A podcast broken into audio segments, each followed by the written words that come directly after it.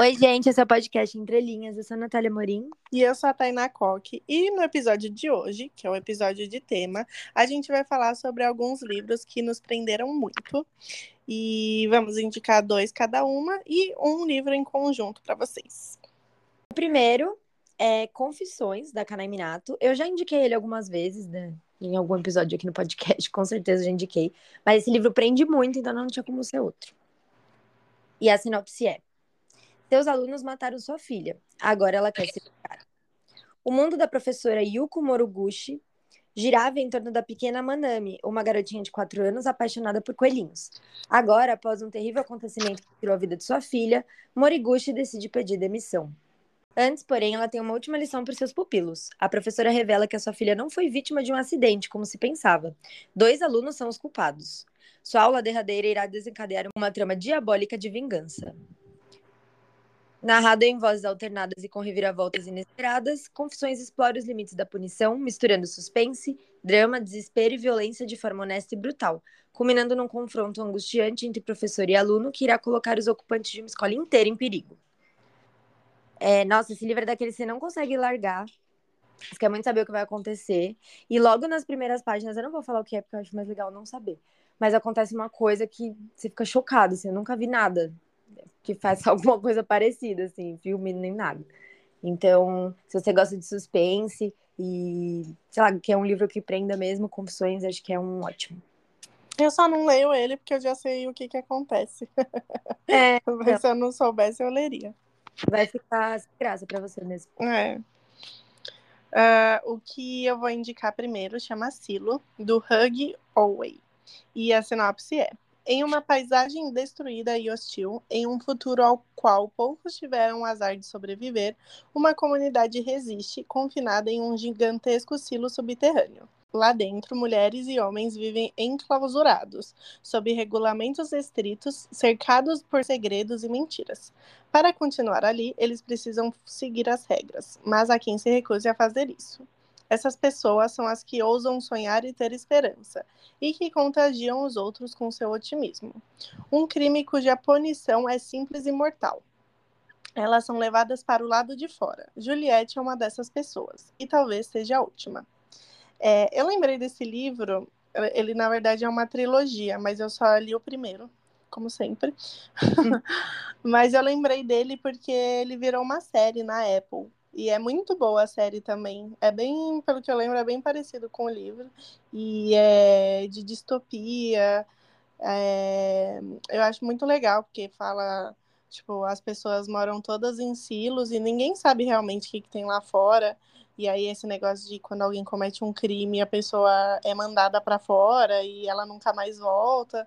Então eu gosto desse suspense, eu acho que prende bastante. Ai, parece interessante, gostei. Parece legal. Aliás, é legal. Mas eu tenho os outros livros, porque no primeiro não explica tudo, né? E aí, mas eu acho que vai esperar sair os outros episódios, os outros as outras temporadas da série. Ai, gostei. Talvez eu leia, porque é distopia ou uma distopia? Ah, eu acho que você vai gostar, sim. Talvez você se incomode com uma coisa ou outra, porque eu acho que é um livro meio escrito infanto-juvenil, mas eu acho a história muito boa. Ah, talvez eu leia. Lê. O outro que eu trouxe é Apague a Luz se for chorar, da Fabiane Guimarães. E a sinopse é: Cecília não sabe muito bem o que fazer com a própria vida. Depois de mudar de Brasília para o Rio de Janeiro, a jovem ainda não conseguiu encontrar um emprego nem organizar o seu futuro. João, pai solteiro de uma criança com paralisia cerebral, tenta levar a vida em Brasília como pode. Trabalha como veterinário na capital federal durante o dia e procura formas de ganhar mais dinheiro à noite. O objetivo é juntar quantia suficiente para bancar um tratamento experimental para o filho. Quando os pais de Cecília morrem, ela é forçada a voltar para a pequena cidade de sua infância, onde eles ainda moravam. Mas uma dúvida começa a atormentá-la: a possibilidade de que eles foram assassinados. E João, desesperado por mais recursos, começa a se aventurar por trabalhos pouco recomendáveis. É, eu amei esse livro. Eu também li, tipo, numa tacada só, assim. Eu abri e fechei ele quando eu terminei, sabe? Porque eu não conseguia parar de ler. Eu acho que a escrita é muito gostosa, até por ser um livro brasileiro, né? Normalmente vai super fluida, assim, a leitura quando é livro nacional. E eu acho muito interessante o jeito que as histórias dos dois se cruzam, porque não é nada óbvio o jeito que, a, que os dois se cruzam, e eu gosto muito disso, porque logo que eu comecei eu já pensei, ah, já vai ter um interesse romântico, alguma coisa do tipo. E não, me surpreendeu o jeito que esses dois estão relacionados. E o trabalho também que o. Não bem o trabalho, a forma que o João é, acha de ganhar mais dinheiro também é uma coisa muito inusitada, que eu achei muito legal, muito diferente. Então, acho que é um livro divertido. Também tem um certo suspense, não sei se é bem suspense, mas esse negócio dos pais foram assassinados ou não, e eu também achei um jeito super original, que, que no, no final, assim, no fim das contas, o que era é uma coisa super original e diferente. E eu recomendo muito, acho que não tem como não gostar desse livro. Eu concordo com tudo porque ele é bem gostosinho de ler e é um ótimo livro para sair da ressaca literária. É mesmo. O próximo que eu vou indicar é A Sombra do Vento, do Carlos Ruiz Zafon, e que inclusive tem episódio da gente falando sobre ele. A sinopse é: Barcelona, 1945. Daniel Semperi acorda na noite do seu aniversário de 11 anos e percebe que já não se lembra do rosto da falecida mãe. Para consolá-lo, o pai leva o menino pela primeira vez ao cemitério dos livros esquecidos. É lá que Daniel descobre A Sombra do Vento, romance escrito por Julian Carax, que logo se torna seu autor favorito, sua obsessão. No entanto, quando começa a buscar outras obras do escritor, Daniel descobre que alguém anda destruindo sistematicamente todos os exemplares de todos os livros que Carax já publicou, e que o que tem nas mãos pode ser muito bem o último sobrevivente. Junto com seu amigo Fermin, Daniel percorre a cidade, adentrando as ruelas e os segredos mais obscuros de Barcelona. Anos se passam e sua investigação inocente se transforma em uma trama de mistério, magia, loucura e assassinato. E o destino de seu autor favorito, de repente, parece intima, intimamente conectado ao dele. Esse livro também é, ele é uma trilogia, na verdade é uma, é uma tetralogia, e eu amo esse autor, eu acho que ele escreve muito bem. Esse livro é bem gostoso para quem nunca leu nada dele, eu sempre indico começar por ele. E ele é simplesmente delicinha, assim, de ler. Eu gosto da história, gosto do suspense, gosto dos personagens. É, eu gostei médio. eu amo o Fermin, é um personagem muito legal. O livro que a gente vai indicar em comum é A Mulher na Cabine 10, da Ruth War. E a sinopse é: Há um assassinato a bordo do Aurora Boreal. Mas como detê-lo quando ninguém acredita em sua existência? Lo Blacklock, jornalista de uma revista de turismo, é vítima de uma invasão domiciliar. Embora tenha saído praticamente ilesa da ocorrência, ela agora tem dificuldades para dormir e vive à base de ansiolíticos.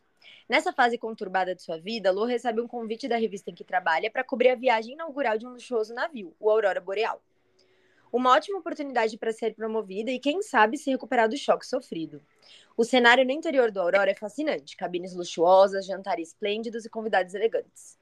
No meio de uma noite, no entanto, Lô acorda com um grito, corre para a janela e vê o que lhe parece um corpo sendo jogado ao mar da cabine vizinha sua. Mas os registros mostram que ninguém se hospeda ao seu lado e que não falta ninguém na lista de passageiros. Lô se recusa a duvidar de seus próprios instintos e começa uma investigação para encontrar qualquer prova de que foi testemunha de um assassinato.